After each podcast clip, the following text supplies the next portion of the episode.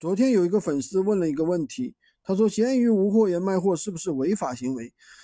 在他的理很多人的理解当中，比如说你去怎么啊，从做无货源导货，他就认为是在钻空子。其实这不是什么钻空子啊，只是说厂家帮我们代发而已。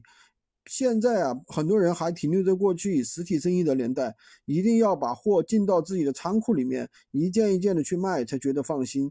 现在哪有人这样做呀？现在都是生产过剩，中国都是生产过剩的年代，货都出不去，外贸也出不去。所以说，大把的老板在，大把的厂家，大把的老板想把他们的货卖出去。现在并不是说缺货，那个我们很多年前，对吧？